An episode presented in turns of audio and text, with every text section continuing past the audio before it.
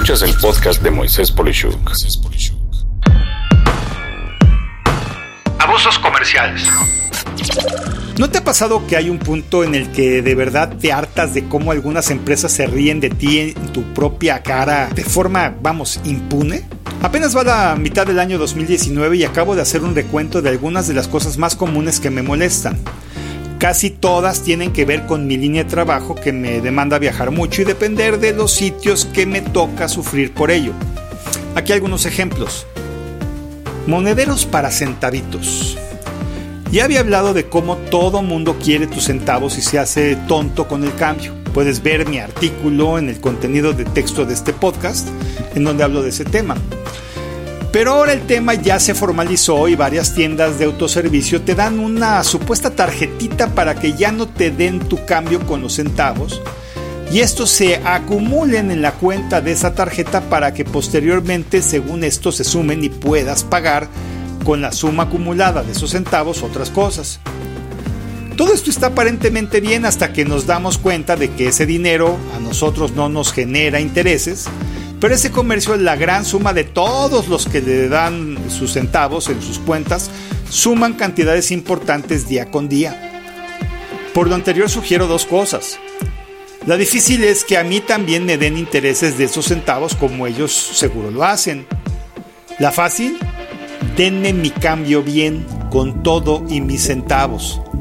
Por cierto, lo he tratado y han sido batallas a nivel gerente de tienda.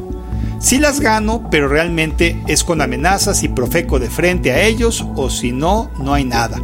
Es más, se sienten hasta ofendidos. Hazme el favor. Aerolíneas y reintegrar los pagos.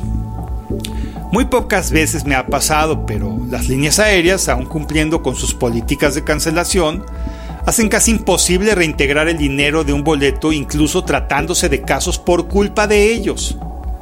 Primero, piden una serie de identificaciones donde los datos personales son manejados muy fuera de lo establecido por la ley, enviando por correo copias hasta del estado de cuenta del medio de pago, teniendo gran angustia por el posible mal manejo de esa información pudiendo ser muy sencillo el registro del medio de pago para su reintegración, así de fácil como pagas, pues así de fácil debería de ser el proceso inverso, pero no.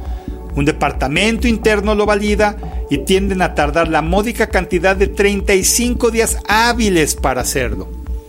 Una vergüenza de verdad. De nuevo, se debe de empezar el trámite en Profeco para que presten atención. Seguros corruptos, estacionamientos y comercios que no dan facturas. El seguro de viaje que obtuve, que según esto es el mejor sitio y mejor considerado en términos de precio-beneficio, es un suplicio en la vida real. Para empezar, no lo cobran anual, es mensual, al tipo de cambio en pesos que suceda. Para seguir, olvida pedir una factura. Fue de hecho la causa de mi cancelación del mismo por parte de ellos. Sí, ellos me lo cancelaron porque era más fácil eso que darme la factura mensual totalmente fuera de la ley. Lo mismo con casi cualquier estacionamiento. Pide una factura y el trámite es un suspiro de ojalá y se dignen hacerlo. Incluso ese comercio que está en todas partes para refacciones de teléfonos celulares entras a un portal y pides una factura, pero eso es un pozo sin fondo que jamás llegará. Es más, creo que nada más es una pantalla donde pones tus datos y se pierden en Internet. No lo entiendo. Es algo que por ley deben de cumplir, pero simplemente obvian hacerlo. ¿Será que no pagan impuestos? La verdad no lo sé. Como dice el dicho, ¿seré yo y no ellos?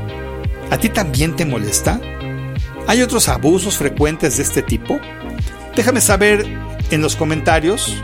Yo digo que no hay que dejarse. Soy Moisés Polishuk y agradezco que me hayas escuchado. Hasta la próxima.